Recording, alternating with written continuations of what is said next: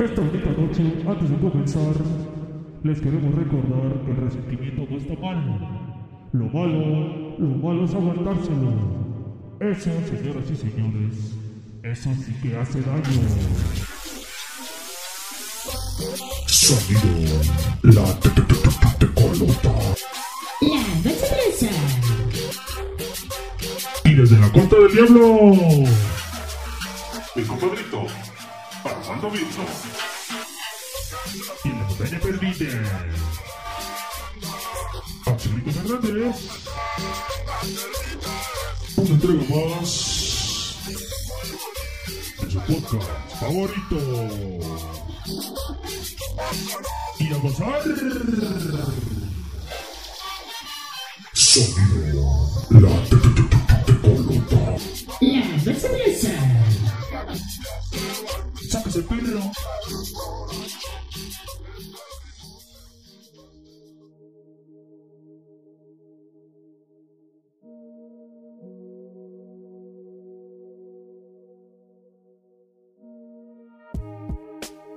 el día de hoy estamos aquí de manteles largos en Resentidos Podcast porque tenemos un episodio especial que conmemora un logro más de nuestra carrera. Es algo de lo que estamos muy orgullosos porque pues nos costó mucho trabajo y pues sí fue una cuestión de estar constante y pues es un ejemplo más, ¿no? De que cuando uno trabaja las cosas se logran, ¿no? Es un ejemplo de que con trabajo duro y con esfuerzo se llega lejos. Exactamente. ¿No que el echaleganismo no servía, Armando? Somos la excepción a la regla. Justamente la excepción confirma la regla, ¿no?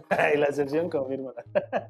Y pues estamos hoy conmemorando que son ya dos episodios ya de, de este podcast que está teniendo tanto éxito. Y pues estamos muy emocionados, ¿verdad? Es por eso que hoy decidimos hacer este episodio completamente alcoholizados, ¿verdad? Bueno, hablas por ti, ¿verdad? Porque pues uno que ni, ni, ni para Tonayan me alcanzó. Con eso te digo todo. Pero pues bueno, pues acá estamos, ¿no? Ya en un segundo episodio de, de nuestro podcast. Eh, otra vez saludo a, bueno, que ya, ya habló el muchacho, ya nos esperó. Pero ¿cómo estás, Armando? ¿Cómo estás hoy? Encabronado. ¿Qué tal te trata la vida? ¿Cómo me trata la vida? Culeramente. No esperaba menos. ¿Y tú qué onda, Luis? Yo bien, bien, bien. Este, bastante emocionado también por tus palabras y por... eh, creo que cada capítulo vas a dejar impresionadísimo con tus palabras. Pero yo no soy así, que quede claro que yo no soy así. Yo soy una persona muy difícil de impresionar. En extremo difícil de impresionar, Diría yo. diría yo. Exactamente. Pero bien, todo bien. Muy emocionado de estar acá con ustedes y de comenzar este segundo capítulo para toda la gente. Para todo nuestro público querido, ¿verdad? De toda habla hispana. Y para Australia también, porque allá también hay una pequeña población mexicana que nos escucha. Bueno, pues acá andamos otra vez. este, andamos otra vez aquí molestando. Hoy traemos un tema muy bonito, muy cabrón, ¿verdad, Armando? Sí, definitivamente sí. O sea, creo que este episodio es va a ser un episodio muy muy importante por varias razones, pero una de, las principales es porque en este episodio nuestro producto cultural es una canción, una rola. ¿Qué rola es, Axel? En esta ocasión les vamos a hablar de Time de Pink Floyd.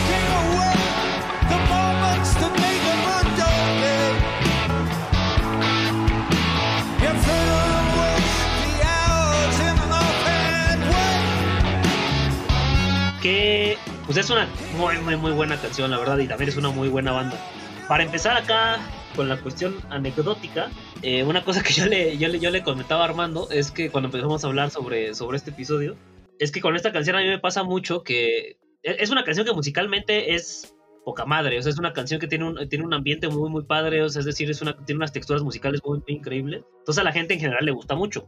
Entonces me pasa muy seguido que yo estoy acá echando eh, la chela con los camaradas, ¿verdad? Planeando la revolución, acá soltando risitadas por aquí por allá, soñando y demás. Y de pronto no falta el que llega, pone sus cinco varos ahí en, el, en la rocola de el tugurio en el que me encuentro y decide poner esta canción. Lo cual por un lado está chido porque es una canción que me gusta mucho, pero si usted le pone así tantititita atención a la letra, la neta es que refleja un sentimiento muy, muy, muy cabrón de desesperanza y de frustración que muchos jóvenes eh, solemos sentir. Y si usted ha hecho una tesis alguna vez en su vida, o si lleva haciendo la misma tesis durante cinco años, como es el caso de la mitad de los estudiantes que alguna vez estuvieron en, en las universidades del país, Di nombres, di nombres, Axel, sin miedo al éxito.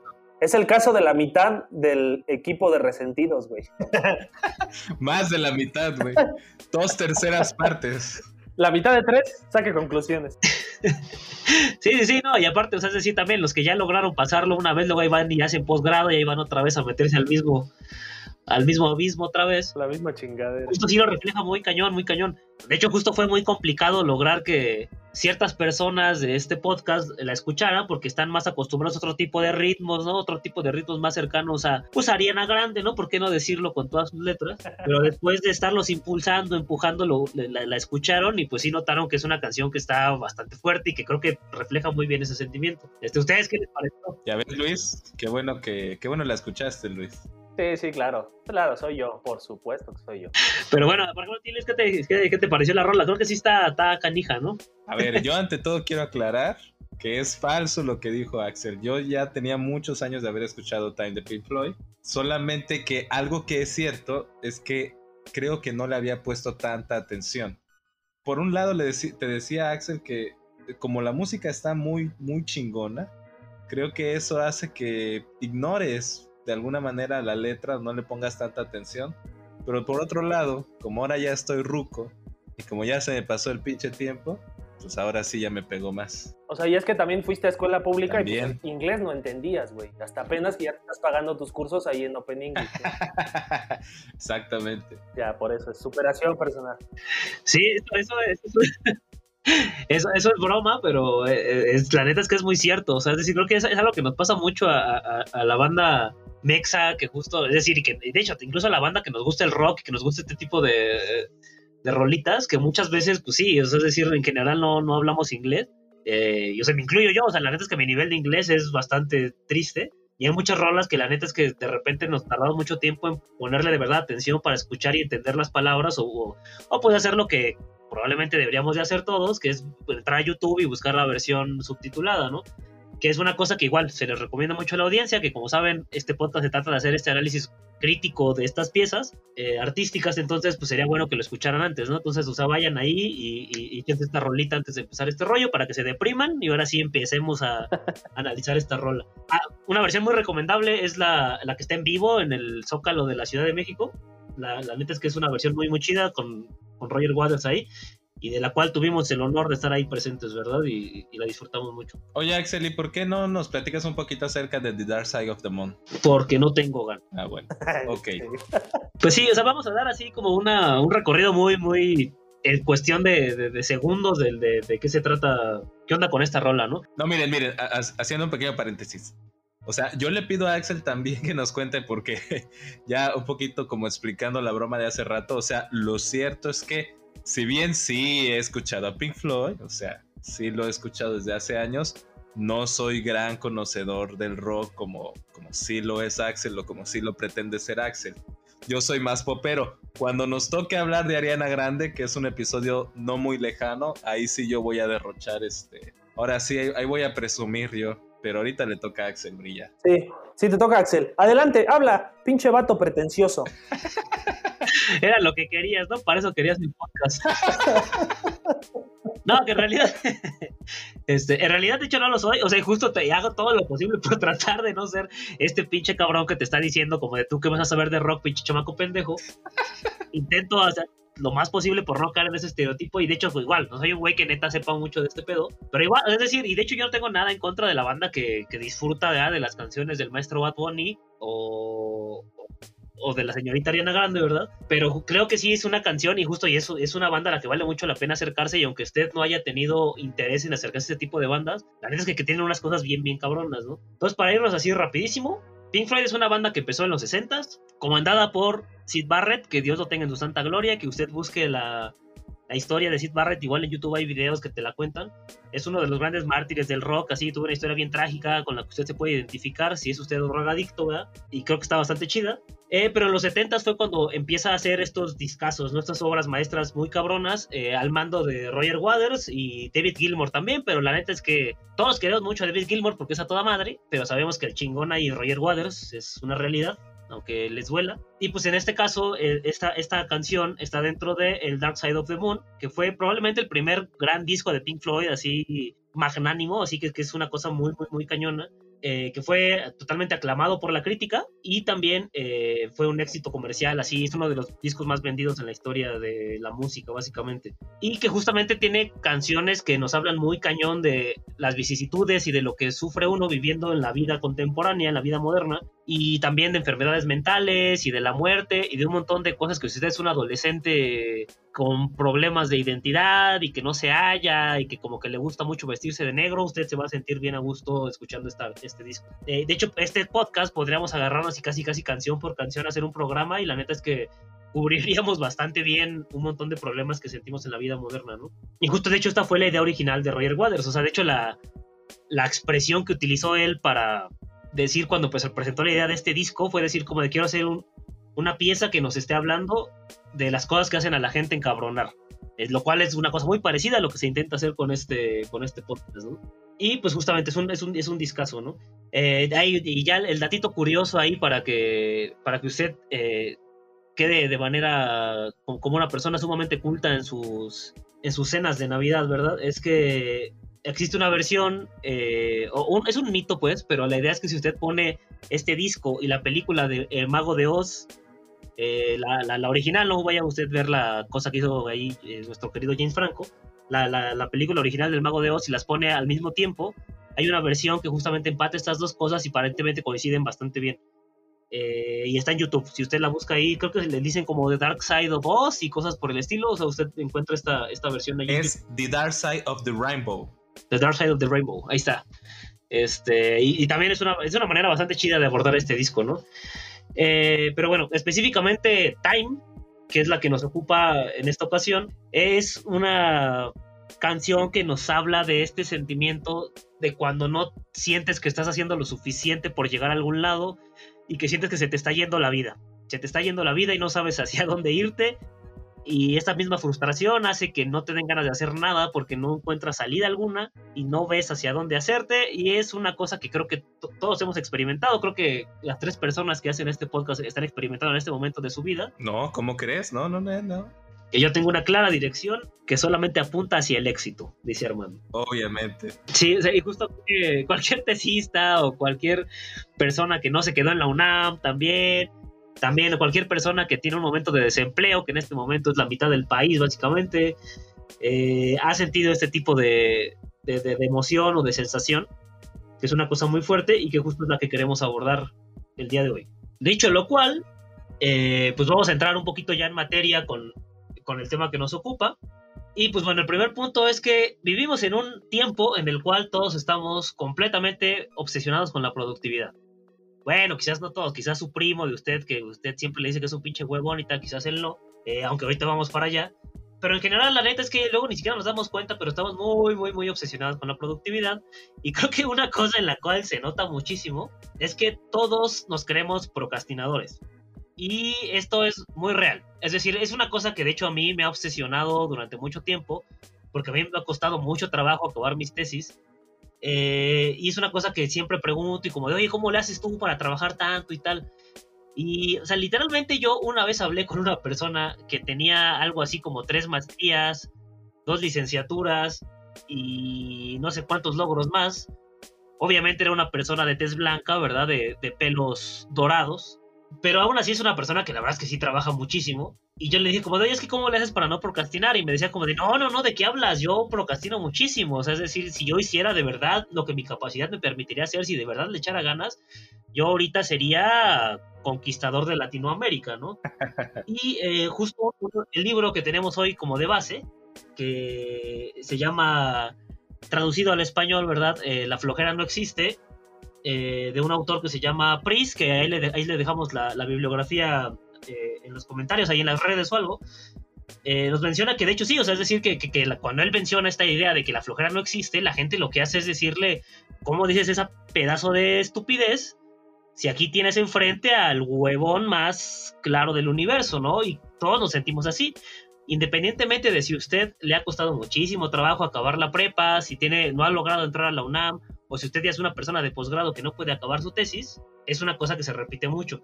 Y que sospecho, ¿verdad? Que Armando también ha experimentado un poquito. Yo no, para nada. Nunca. Lo que se ha logrado es lo que se pudo haber hecho, dijiste, ¿no? Con- Yo siempre termino mis proyectos. Sí, no, creo que, creo que tienes bastantes experiencias respecto a esa sensación, Armando.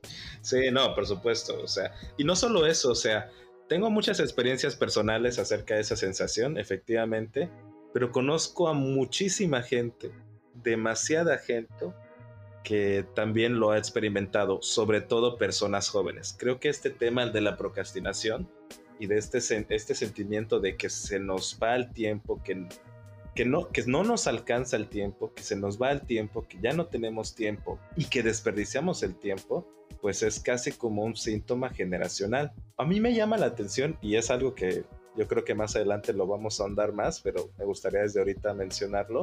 El, el contraste que hay entre, entre, esta, entre cómo se experimenta el tiempo en nuestra generación y la generación previa. Específicamente me estoy refiriendo a los boomers. Eh, pero bueno, de eso ahondaremos más adelante porque creo que también es, es algo interesante. Y en otros episodios, no se pierda usted el episodio Los Boomers, el cáncer del siglo XXI. No se lo pierda. Muy real. Pero en realidad es una cosa que es muy extraño, ¿no? O sea, que todo el mundo lo sentimos y así, o sea, no importa si, si es un, usted haya logrado muchas cosas o muy pocas, parece ser que en general lo sentimos mucho.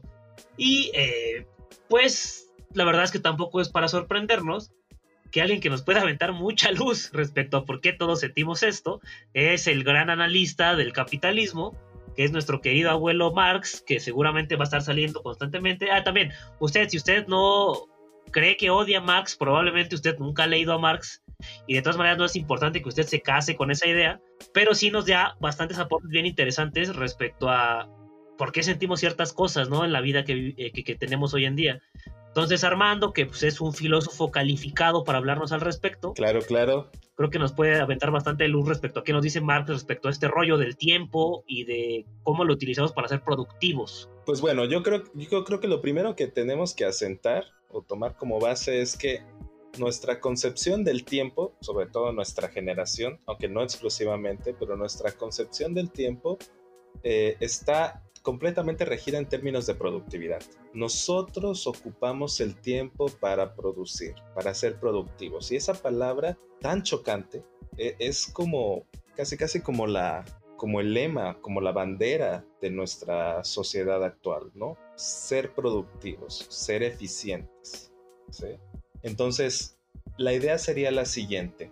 El tiempo valioso es el tiempo que es productivo, el tiempo que ocupamos para trabajar y el tiempo que ocupamos principalmente para hacer dinero.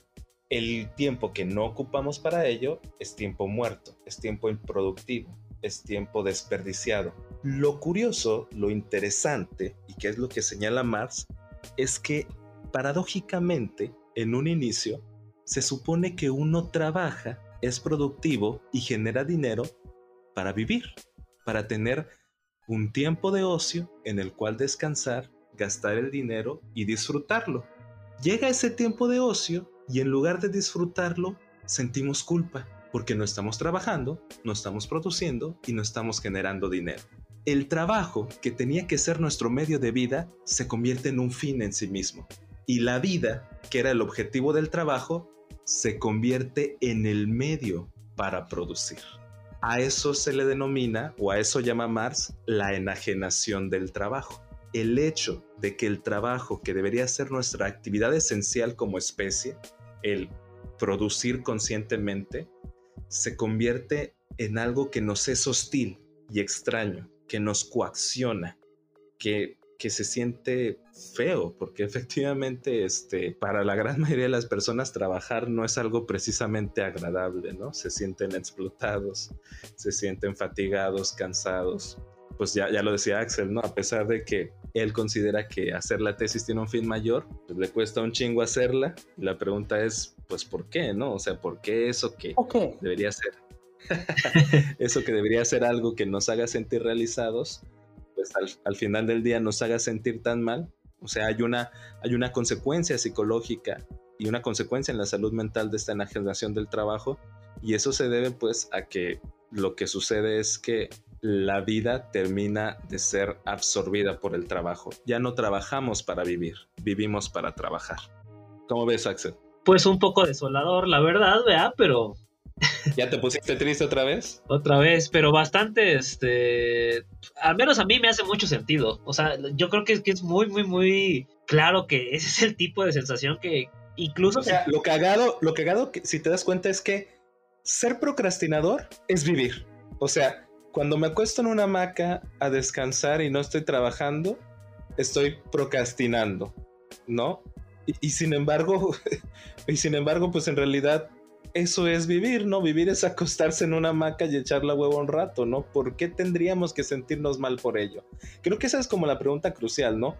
¿Por qué sentimos culpa por nuestro tiempo de ocio, por nuestro tiempo de descanso, por desperdiciar el tiempo? ¿Por qué se nos está yendo el tiempo, no?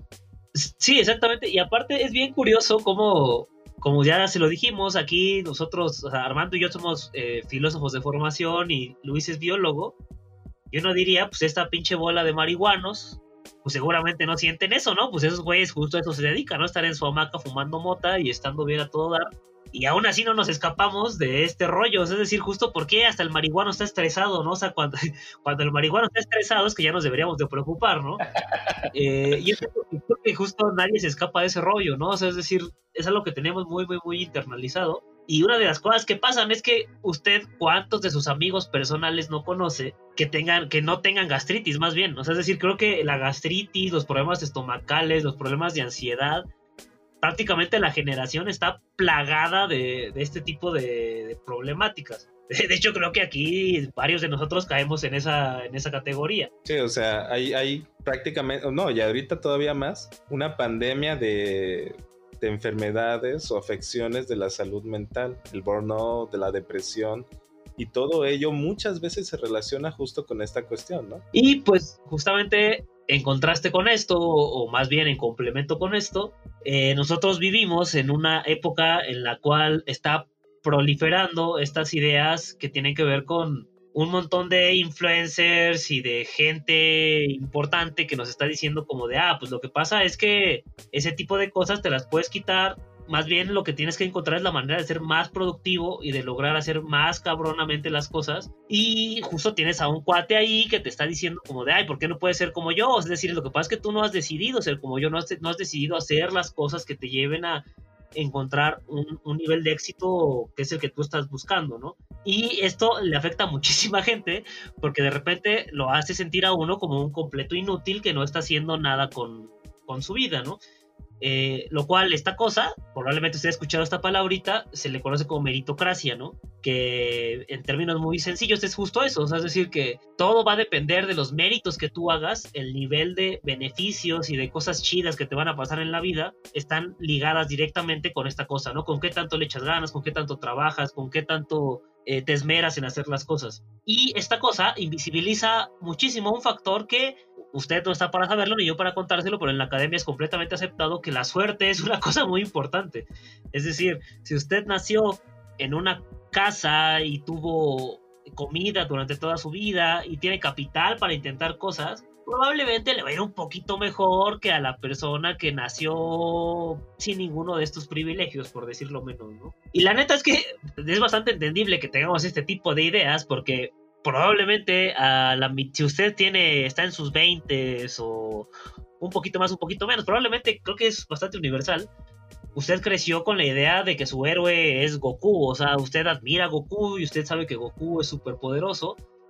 Y la idea de Goku es que es un güey que básicamente sacrificó su vida, sacrificó su posición como padre, lo cual es bastante cuestionable, y como esposo para dedicarse a entrenar y volverse lo más mamado posible para salvar al mundo, ¿no? A través de su sacrificio. Uy, pues con esos ejemplos que tenemos, eso me explica muchas cosas, ¿eh? Sí, otra, otra cosa que otra cosa que está ahí, que la verdad es que yo no, no lo tengo de fuente directa, pero yo escuché por ahí que esto sucedía, que en el documental de Lady Gaga que salió hace poco, eh, sale la señora, de la cual vamos a hablar porque le tenemos bastante poco cariño, eh, baja de hacer su show. ¿Qué te hizo Lady Gaga, güey? ¿Qué no me hizo Lady Gaga? Es la pregunta. La, la, señora se baja de hacer su show, en la cual obviamente se desvivió por darle todo a sus fans y al arte, obviamente, y se tiene que meter en hielo, así literal, en una, en una bañera de hielo, porque tiene deshecho el cuerpo, ¿no? Y todo esto lo vemos como de, pues claro, ¿no? Es que es el trabajo, es, es, es, lo que uno debería de hacer.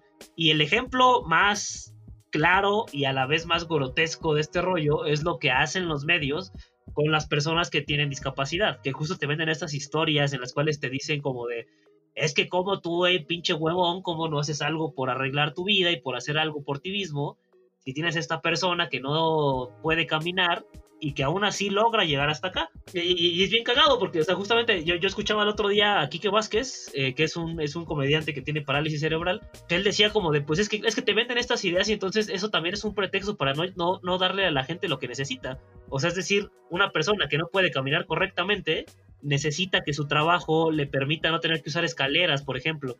Y muchas veces como, no, pues no, pues ustedes son bien fuertes, ustedes pueden hacerlo.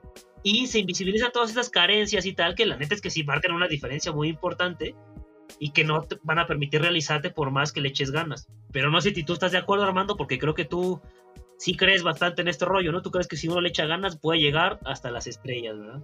Pues obvio, ¿no me estás viendo? No, güey, ya sabes que yo, o sea, yo soy súper, este, este, ¿cómo decirlo? O sea, yo soy un enemigo acérrimo del mito de la meritocracia. O sea, es una de las cosas que me parecen más nauseabundas. De hecho, para mí el concepto de mérito, el concepto de merecer, me causa un, un escosor tremendo. O sea, me es completamente incomprensible. O sea, ¿qué significa merecer algo? O sea, ¿por qué tengo yo que hacer algo para merecer otra cosa? Y como conectándolo con el tema de la procrastinación, pues me parece muy interesante porque justo es como esa idea, ¿no? Cuando uno siente este abismo de la procrastinación, como tú decías, hace este tipo de razonamientos raros, así de, no, es que estoy tirado en la cama sin hacer nada cuando no he hecho nada. Me lo tengo que ganar, lo tengo que merecer. Entonces, voy a chingar todo el día, voy a trabajar, no sé, 10 horas seguidas y ya entonces sí, este, me puedo echar en la cama y este, y sentirme mal, además de todo, ¿no? Entonces, justo esta lógica del merecer, el tengo que esforzarme, tengo que trabajar, tengo que ganármelo, es algo que está en esa dinámica de la, de la idea de la procrastinación. O no sé si, si es justo a lo que tú también te estabas intentando referir. Sí, exactamente. Eh, de hecho, creo que un, un- otro caso muy, muy, muy paradigmático de, de este tipo de pensamiento, y para que vea que usted también lo siente, porque seguramente usted ha hecho mofa de este tipo de personas, porque es muy raro que alguien no haya dicho algún comentario respecto a esto, es el caso de los ninis y lo estigmatizados que los tenemos en México, ¿no? Yo soy Nini. No es cierto, hermano. Ya, Es la verdad. Pues, No, soy Nini, güey. Soy Nini y lo digo, y lo digo a mucha honra. O sea, güey, ¿cuál es mi trabajo? Hacer este podcast nada más. Ahí está, güey, ya no eres Nini. Ah, bueno, pues está bien. No soy Nini. después, después, después de esa pequeña eh, momento, momento emocional estético que acabamos de vivir, ¿verdad? Este, sí, no, en realidad sí. O sea, es decir, creo que en sentido estricto yo también soy nini. O sea, es decir, soy tesista, pero la neta es que ya tengo un ratito en el cual no estoy dedicado plenamente al estudio o al trabajo. Que no te escuche con así. O sea, No, es al contrario. Con así otro añito de beca, no, no hay que ser.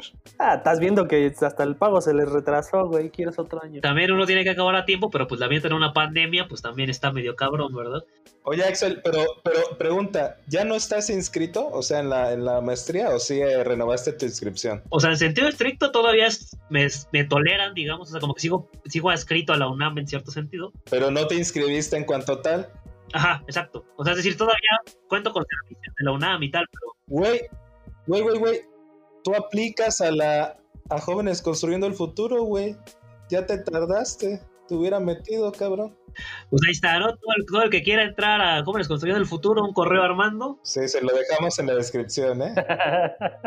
y se arma rápidamente. Pero Axel no entra, güey. El programa se llama Jóvenes Construyendo. Este güey, pinche ruco panzón, cabrón.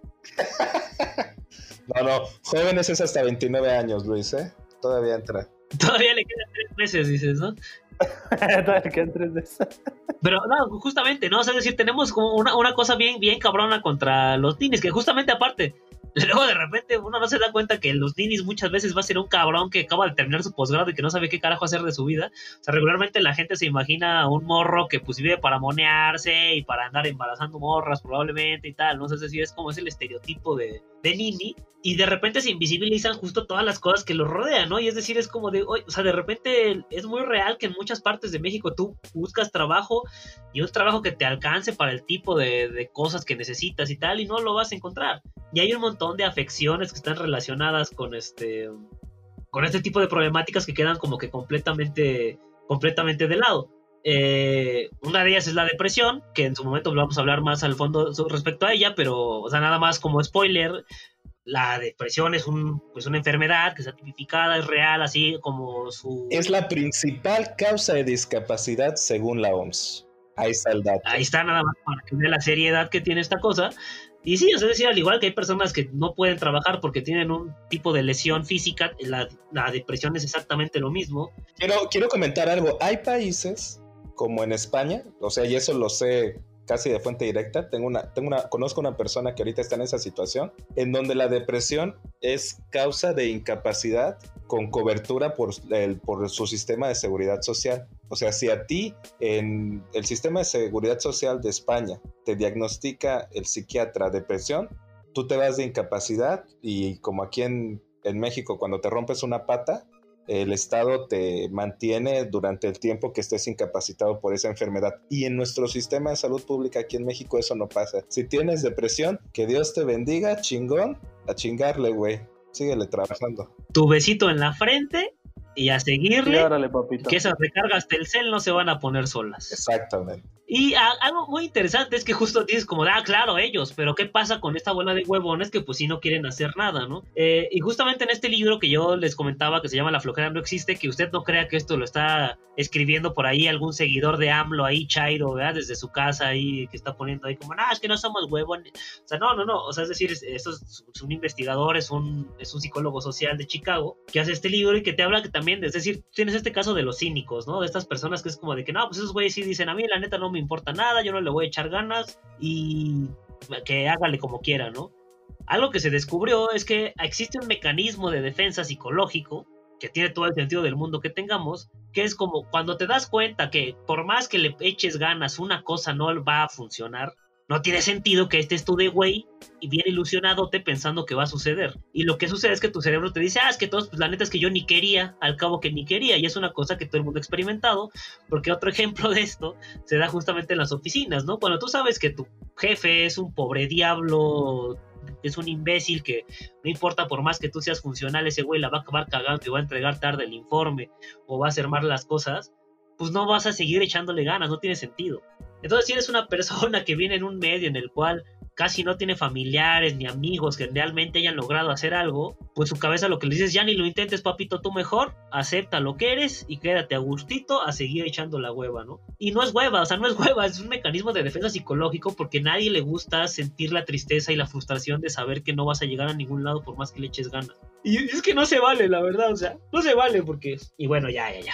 Este, y pues está cabrón, es una cosa que, o sea, justo hay, hay papers, pues hay, hay papers que te hablan de este rollo, ahí les dejamos la bibliografía de- de- del libro este para que ustedes lo consulten.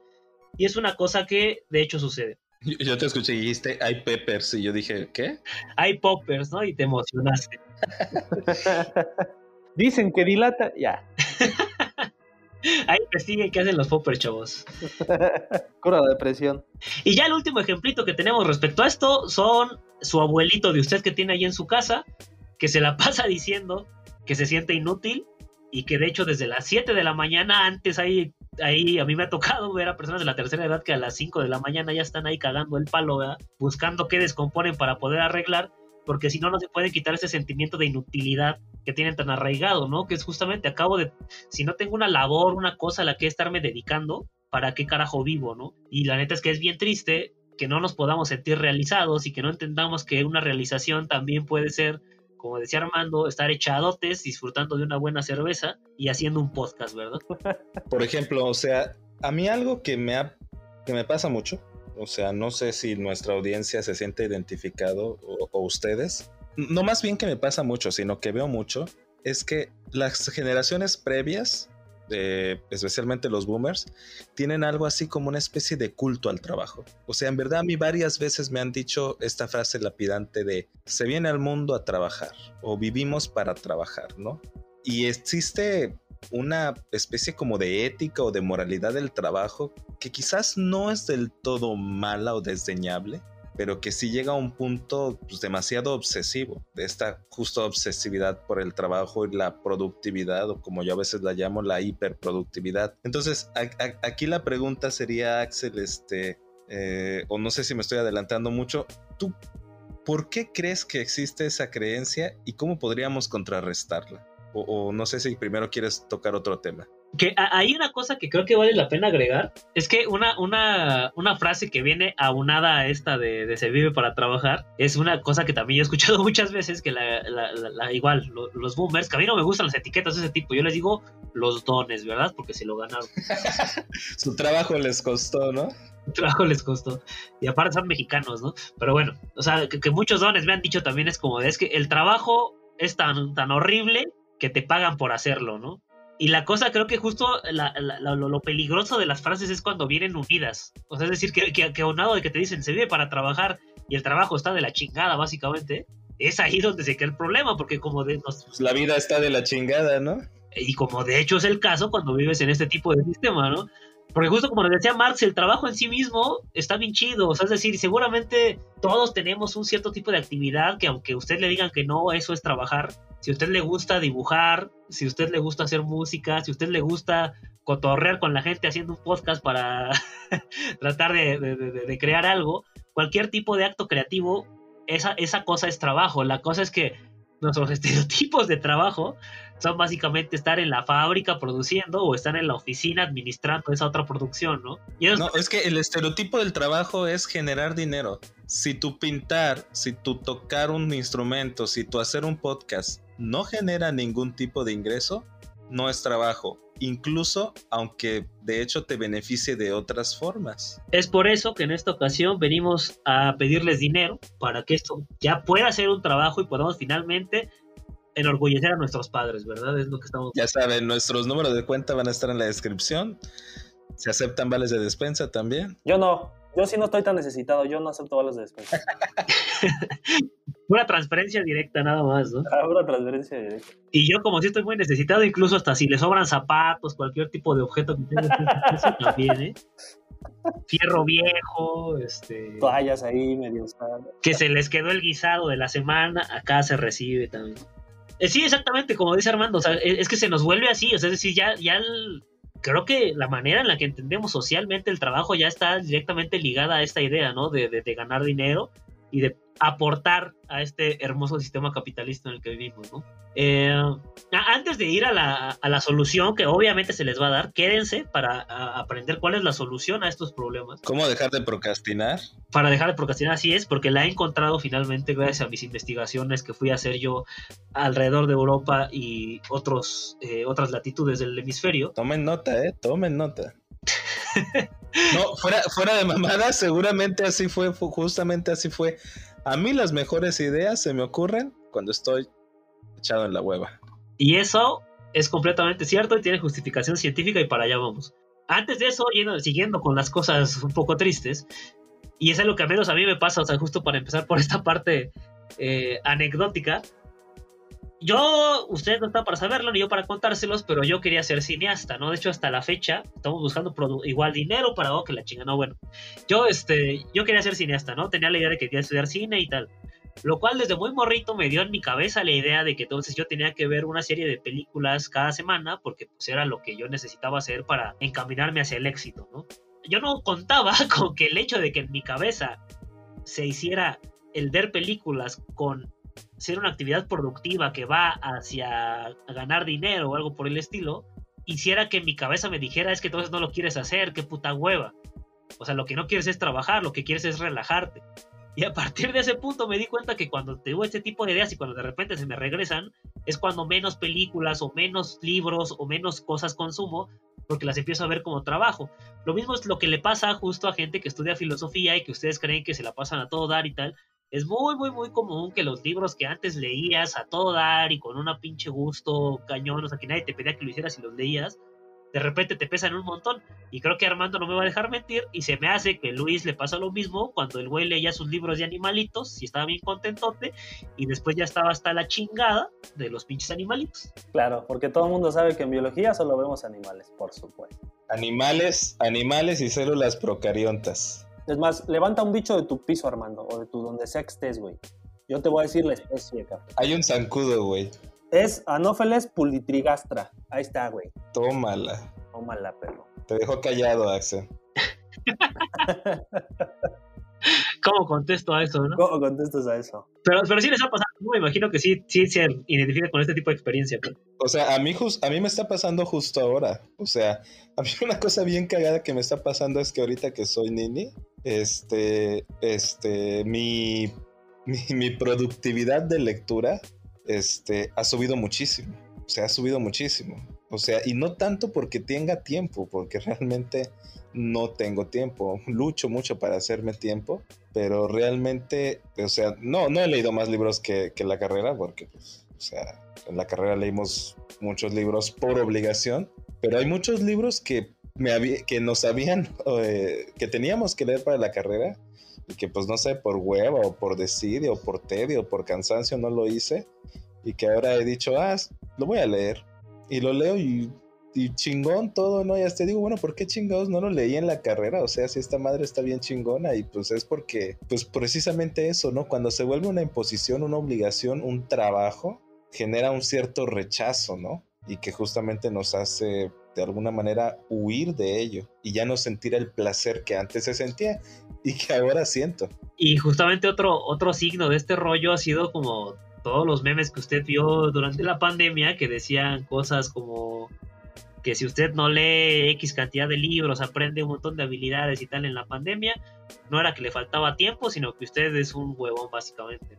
O sea, si vivimos bien obsesionados con que todas las partes de nuestra vida y todas las cosas que realizamos y las actividades que metemos tienen que tener este fin de productivo, de productividad en el sentido capitalista, pues, ¿no? Aquí tengo yo en la escaleta marcado, ¿verdad? Que Armando tenía algo que decir respecto al ocio según un tal Guy Debord. ¿Quién es Armando? Yo, yo, yo, yo soy Armando.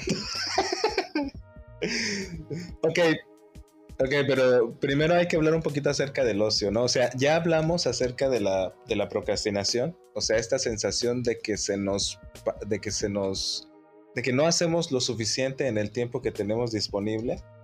O sea, justamente el ocio y la procrastinación tienen una, una relación muy estrecha porque cuando procrastinamos sentimos que estamos siendo flojos, que no estamos dando lo suficiente de nosotros, ¿no? Y que como bien señalaste, pues eso ocurre siempre. O sea, incluso aunque hayas, aunque hayas tenido un día súper productivo, siempre te está faltando algo, siempre fue insuficiente el tiempo, ¿no? Y entonces eso nos lleva a obligarnos a castigarnos de alguna manera, a decir, no, pues sabes qué, ahora eso que ibas a hacer, no lo vas a hacer, esa serie que estás viendo, no la vas a ver, esa película que ibas a ver, no la vas a ver. Nos castigamos y nos quitamos tiempos de ocio para recuperar esos tiempos de improductividad.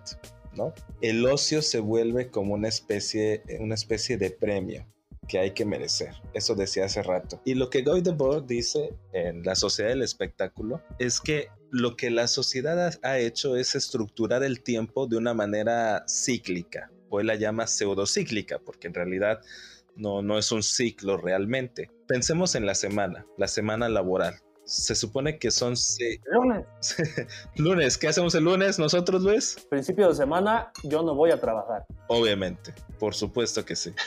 Entonces, eh, según, según este autor, la semana, la semana laboral son seis días de trabajo y un día de descanso, ¿no? El cual es, fíjense, eso es bien interesante. El domingo se supone que es como el día de descanso, este, eh, por excelencia, ¿no? Si, según la Ley Federal del Trabajo en México, si uno no descansa el día domingo, si su día de descanso es otro, por ejemplo el martes, y si trabaja el domingo, por ese mero hecho recibe algo que se llama prima dominical. O sea, el domingo se supone que es sagrado, ¿no? O sea, si tú trabajas el domingo, nada más por eso recibes un 25% más. Ahora, lo interesante es lo siguiente, el domingo en sentido estricto es el primer día de la semana, pero no sé si a ustedes les pasa, Axel y Luis, que sienten como si fuera el último más bien. Sí, sí, sí. Entonces es el previo a volver a la rutina, ¿no? Sí, sí, sí. Exactamente, pero no solo eso, también es como el premio. O sea, después de haber tenido seis días miserables de trabajo o de escuela,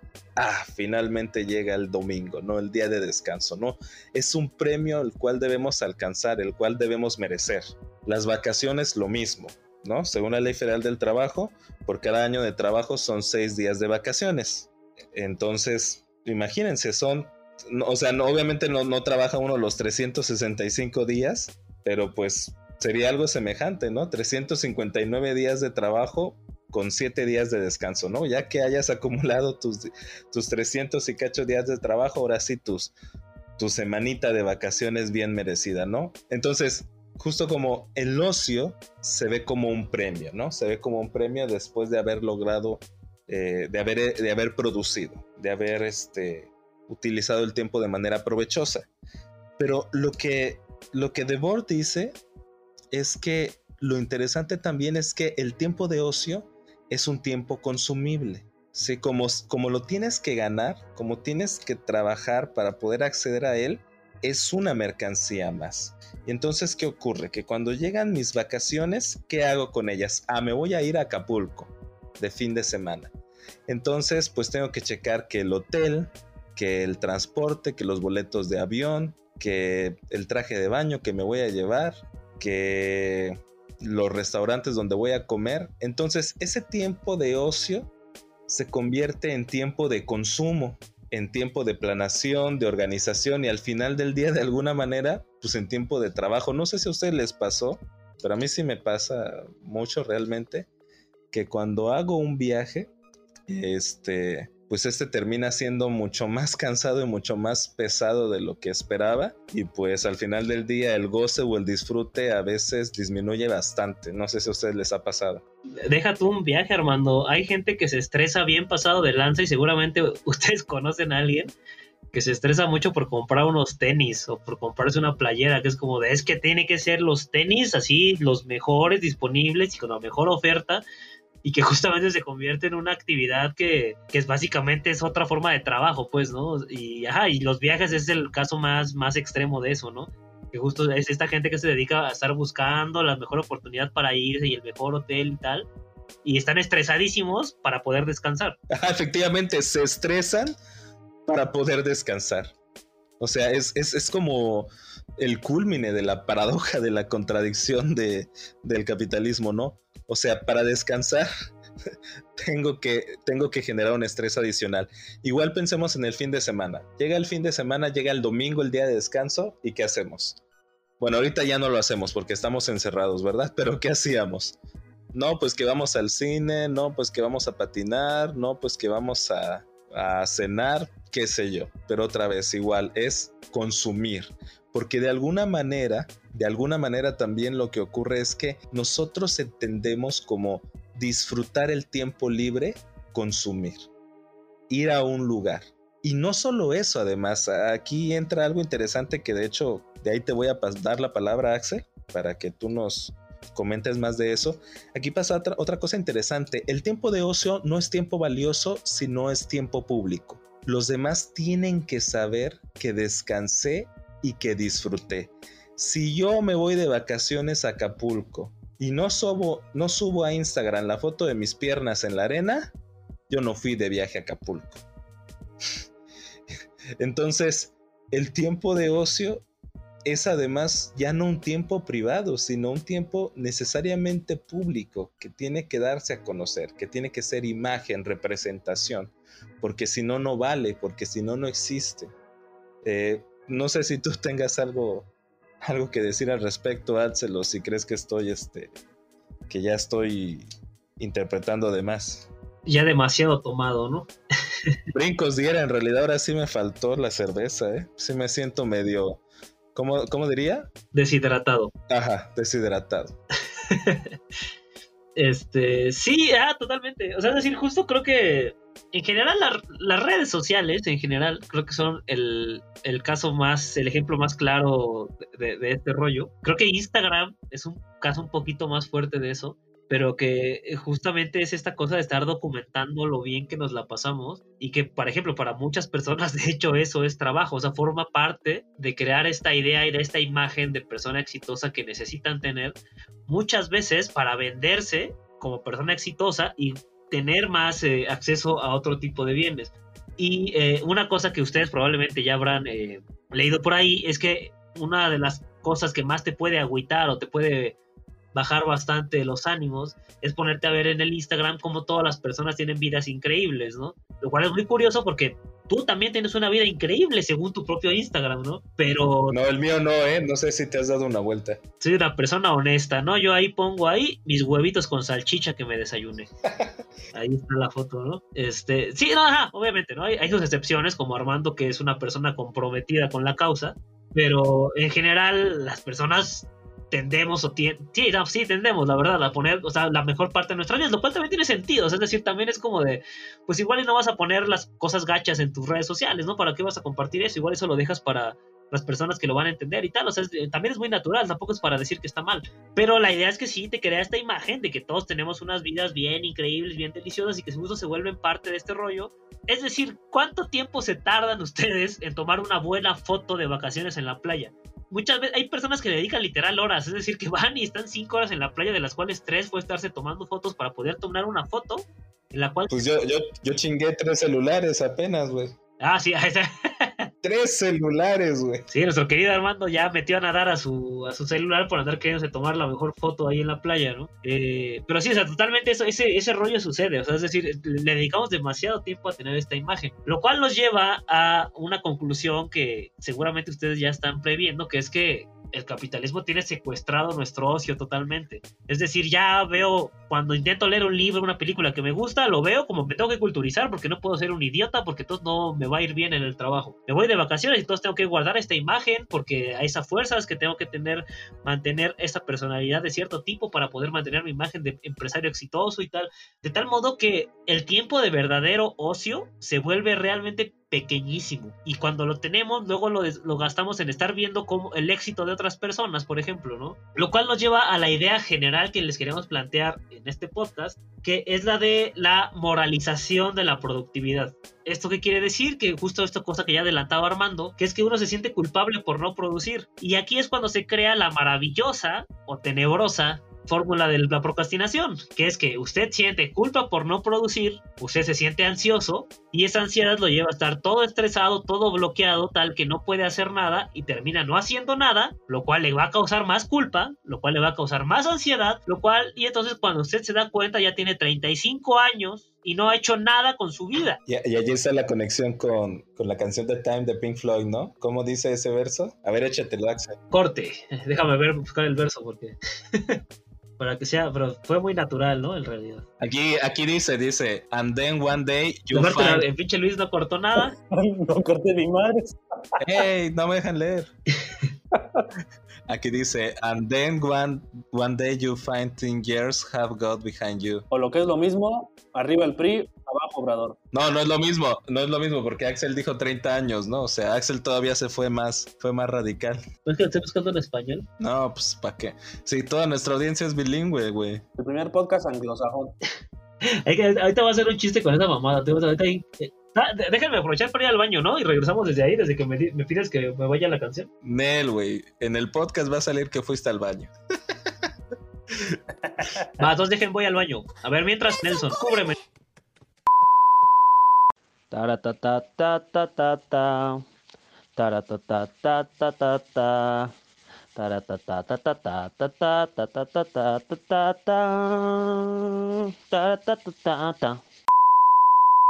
Ajá, y exactamente ahí es cuando dice la canción. Traducido, ¿verdad? Porque la verdad es que queremos que este sea un podcast incluyente.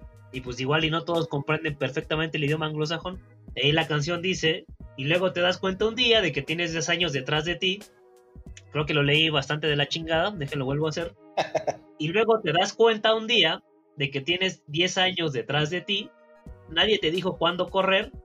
Llegaste tarde al disparo de salida. Y justamente esta sensación de que se te está yendo la vida y de que no tienes para dónde hacerte ya y que se te están acabando las oportunidades es una cosa que es una síntoma muy, muy, muy común que sentimos todos en, en la vida capitalista. Eh, y es aquí cuando surge una cuestión bien interesante que pocas veces nos planteamos, que es, ¿y desde cuándo carajos resulta que todos queremos ser exitosos en este sentido que se nos está impulsando a tener? Yo sí quiero ser exitoso, güey, la neta. Y digo, y todos, o sea, es decir, también, o sea, hay una cierta forma en la cual es como, claro, a quién no le gustaría tener su casa en la playa y tu, eh, tu pantalla de 100 pulgadas y esta serie de cosas que están bien sabrosas, pero tampoco es como que neta vayan a hacer un cambio en tu vida si lo piensas un poco muchas veces. Y, y aquí yo tengo una anécdota muy interesante, cortesía de una de mis compañeras de el posgrado, que mantendré anónima porque no le pedí permiso para decirla. Nombres, nombres, para mandarle saludos. Sí, pero no, ¿qué tal que, qué tal que la mera hora eh, estamos revelando algo que no debería de ser? Mejor lo dejamos en secreto. Bueno, Cassandra, Cassandra, nosotros sabemos que eres tú, ¿eh? Cassandra. Y aparte Cassandra. sí, nombre que jamás, nunca nadie tuvo, ¿no? Ah, bueno, lo que me comentaba, lo que me comentaba mi amiga era que ella, eh, ella, ella es colombiana y vino a, a estudiar acá eh, a, a la UNAM. Y, y- y ella me decía como de, oye, es que la verdad es que algo que me pasó muy cañón es que yo venía acá y justo mi, mi idea era venir a estudiar acá, regresar a mi país y dar clases allá. Y básicamente ese era el sueño, o sea, decir, el hecho de haber venido para acá ya era como lo que hasta donde yo pensaba llegar y estaba padre, o sea, y, y esa era mi, mi- mi meta. Pero una vez que vino aquí y se empezó a juntar con la bola de güeritos mamertos, por decirlo con respeto, ¿verdad? Eh, que suelen andar en los institutos, Nombres, nombres, nombres. Sí, ese güey, no, que suelen caminar en los institutos de la UNAM y que suelen acá tener sus ideas de que van a llegar a estudiar en las grandes universidades del mundo y tal, y que la neta tienen menos de la mitad de las neuronas que tenemos la banda que venimos de colonias populares, pero más o menos cuatro veces nuestro presupuesto. Se empezó a contagiar de esta idea y entonces ya estaba bien estresada porque puta madre es que ya tengo que mandar yo mi solicitud para irme al extranjero y quiero estudiar en Inglaterra y quiero y es como de, ah, espérate, espérate, espérate. Y yo cuando carajo quería hacer eso, o sea, yo por qué quiero hacer eso, o sea, igual yo ni siquiera me interesa en realidad tener ese tipo de cosas. Igual yo soy bien contento teniendo comida rica, ¿verdad? Disfrutando de mi Netflix y teniendo una familia chida, o igual yo voy a estar muy contento viviendo en una población pequeña que no sea parte de una gran ciudad y que tenga una vida que no tenga tanto estrés o un montón de metas alternativas que no tienen que ver necesariamente con ser el vato mamado empresario que sube sus fotos poca madre en Instagram, ¿no? O sea, no es necesario que, que tengamos ese tipo de meta, pero sin embargo, vámonos, pero sin embargo, ve la calidad de podcast que está usted escuchando, ¿eh? Este, Pero más sin embargo. discúlpenme, más pero sin embargo, No obstante, la neta es que en algún nivel casi todos tenemos ese tipo de, de- de sueños. O sea, la neta es que yo, igual, o sea, es decir, de repente es como de yo ni siquiera sé manejar, ahí me tienes de idiota pensando que estaría bien sabroso tener coche, ¿verdad? O sea, es decir, pasa muy seguido ese tipo de cosas. Y pues es bien extraño, ¿no? O sea, es decir, hasta qué punto tenemos internalizado este tipo de cosas. a ver, vamos, vamos a hacer un pequeño experimento. El, el equipo de Resentidos Podcast, cada uno, diga cuál es su sueño guajiro. Axel, yo primero, además. Este, no, pues no sé cuál será mi sueño, Guajiro Armando, este. Llegar a la luna, no, la verdad no sé, ¿eh? Conquistar la galaxia. Sí está muy, sí está muy generis este experimento. A ver, Armando. a ver, Luis. No, no, no, ahí sí. Ahí empieza tú, Armando. El de la idea fuiste tú, güey. A ver, mi sueño guajiro. O sea, pero por sueño guajiro me, me- me refiero a algo. Ajá, algo material, así. O sea, no.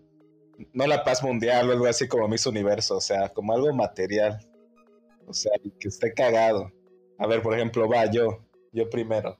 Mi sueño guajiro sería.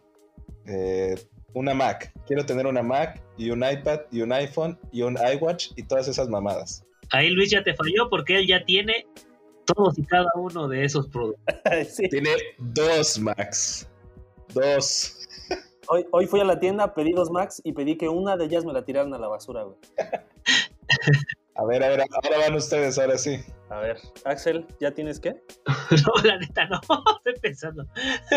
Él sí es humilde. A ver, este, yo quiero tener, yo quiero tener, este, Armando, un Tesla, güey. Si vamos a empezar con esa clase de petición, Shit. yo voy a pedir un Tesla. güey. Cámara. Y del caro, güey, ¿eh? no de la versión económica, la versión cara. La chingona. Rines de aluminio. Creo que la versión económica del Tesla debe estar por encima del millón de pesos, ¿no? Igual. Fácilmente, güey. De la versión para jodidos, ¿no? Gente pobretona. Güey, Axel, pues igual y si te puedes ir a la luna, ¿no? Con... Ya, ya, ya lo pensé, ya lo pensé. Creo que en realidad es algo un poquito más, más terrenal, pero igual cabrón. O sea, creo que me gustaría tener una casa muy chida, pues. O sea, y que tuviera cosas como un cine en casa, por ejemplo, ¿no? Acá tu sala, que tuviera acá su proyector pasado de lanza, 8K y tal.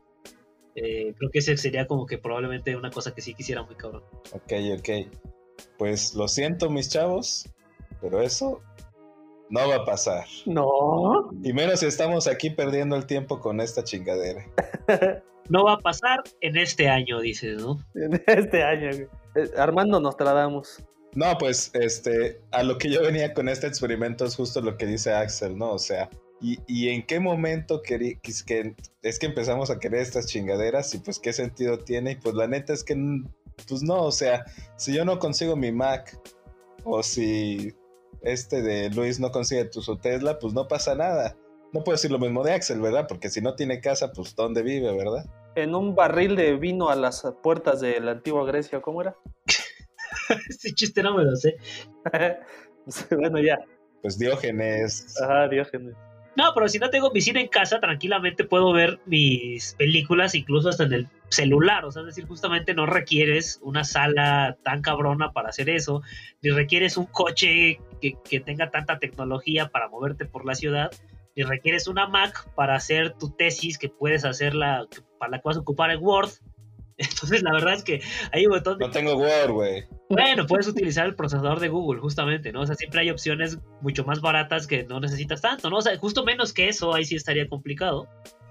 Pero de repente es como de que tú quieres cosas que la neta es que en gran parte vas a estar bien contento dos días y vas a estar a toda madre y después se te va a olvidar y vas a tener la misma pinche vida que tienes regularmente. O vas a querer más, ¿no? Vas a querer más. O sea, nunca vas a estar satisfecho con este tipo de pendejada. Es que justo esa es la trampa, la trampa del consumismo. El consumismo solo funciona en cuanto es insatisfactorio. O sea, es algo que de hecho también señala Marx en los mismos manuscritos filosóficos, que no lo mencioné, pero es el texto donde sacamos las ideas de las que hablamos anteriores. O sea, justamente en el segundo manuscrito Marx dice, o sea, la naturaleza de, del consumo, de la mercancía, del producto, es ser insatisfactoria. ¿Para qué? Pues para mantener el ansia de continuar consumiendo. Entonces, paradójicamente, el hecho de consumir este tipo de bienes tiene como propósito jamás realmente satisfacer nuestra necesidad de lo que realmente queremos. ¿Qué sería eso que realmente queremos? Es complejo, es complejo decirlo, pero de manera simple podríamos decir el bienestar.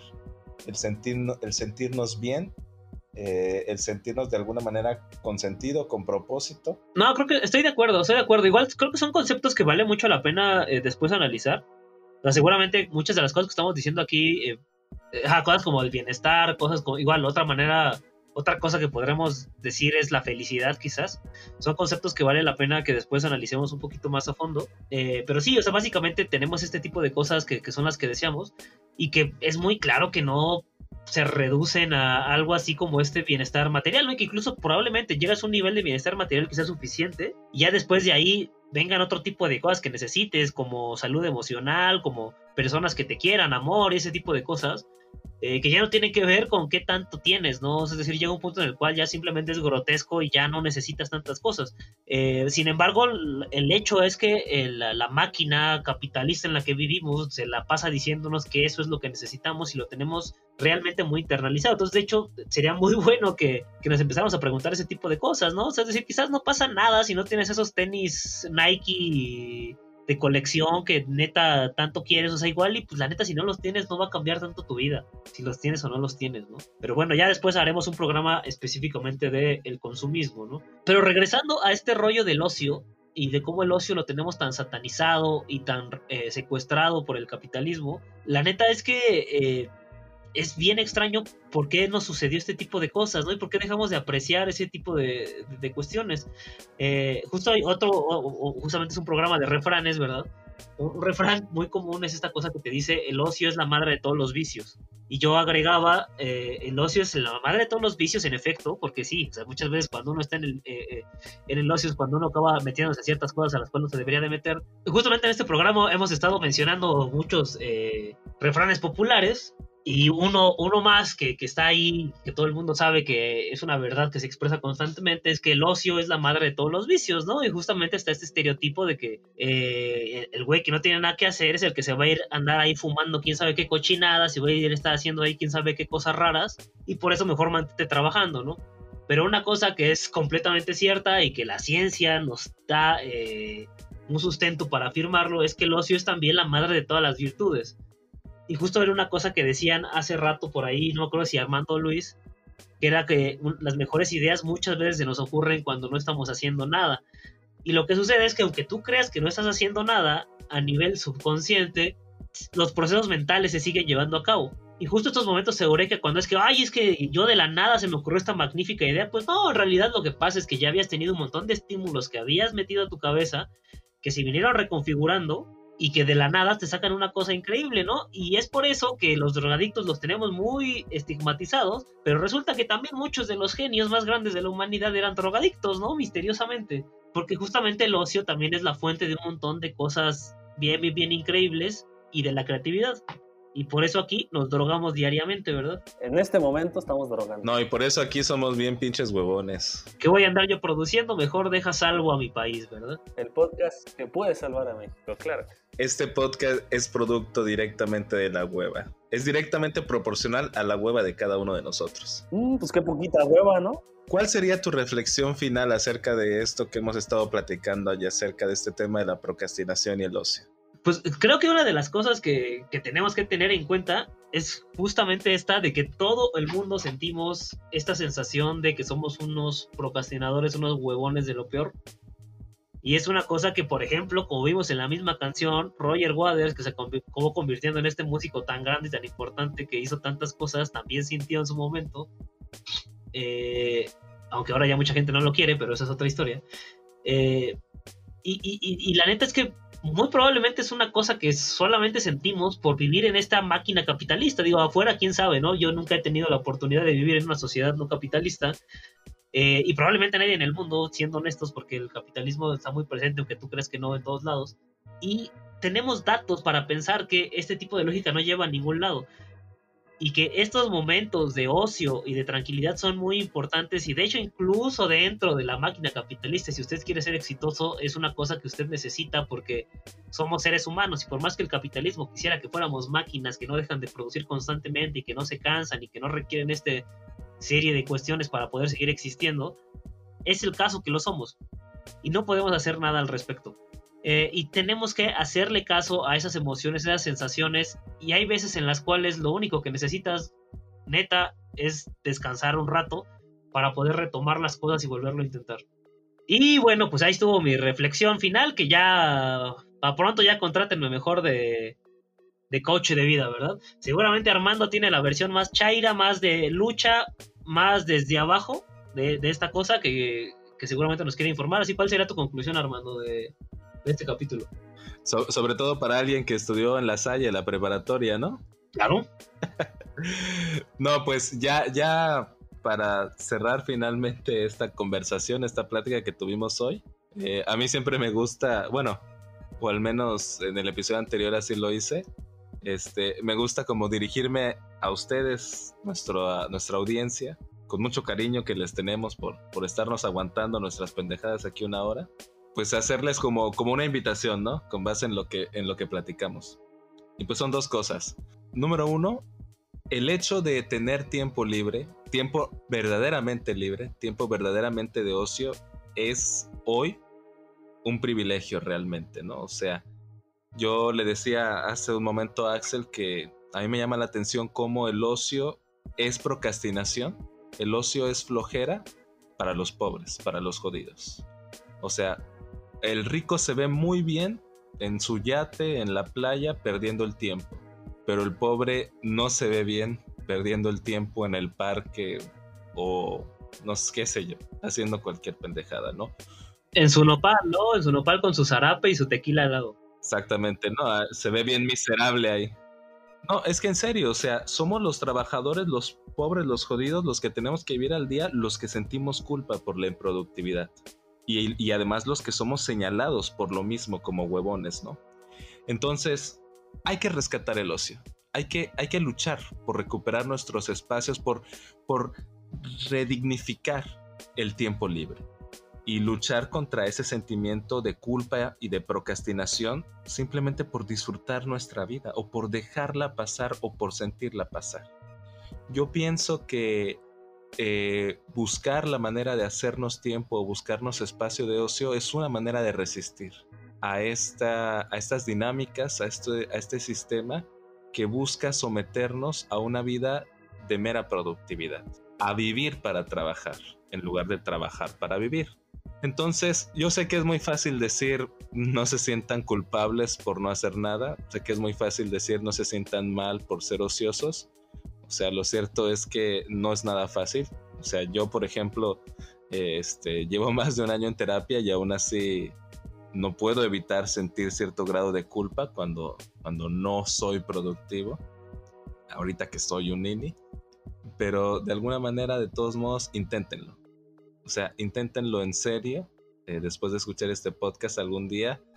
Eh, digan, ¿sabes qué? A la chingada esta, estas dos pinches horas no voy a hacer ni madres y, y- y me vale. O sea, no... Voy a intentar no sentirme mal por ello. Voy a disfrutarlo realmente. Voy a resistir. ¿Cómo ven? Muy hermoso. Voy a llorar, ¿no? No, pues com- com- completamente de acuerdo, Armando, la verdad, ¿eh? La neta es que sí. O sea, y, y es muy gracioso, ¿no? O sea, porque justo dentro de. Uno no se da cuenta hasta qué punto está incluido en este tipo de cosas que justo no, no, no de repente no, no nos damos cuenta de qué actos tan simples como echar la hueva, como incluso platicar con los amigos y hacer ese tipo de cosas pueden ser actos que terminen siendo eh, antisistémicos en cierta forma, ¿no? Que aunque pareciera ser que no. Y pues bueno, eh, este fue Resentidos Podcast, episodio 2, especial, El especial, sí. Episodio 2. eh, especial dos episodios, ¿no? Eh, esperemos que les haya gustado. Muchas gracias, como siempre, muchas gracias Armando por estar por acá, también a, a Luis por ayudarnos con todo, con toda esta gran producción, esta magnánima tarea que se lleva a cabo. Y nos vemos en el siguiente episodio, eh, el cual creo que va a estar bueno, va a estar bueno ahí, ahí a ver qué les parece. Eh, cuídense mucho, que estén bien. Hasta luego. Síganos en redes. Bye. The time is gone, the song is over.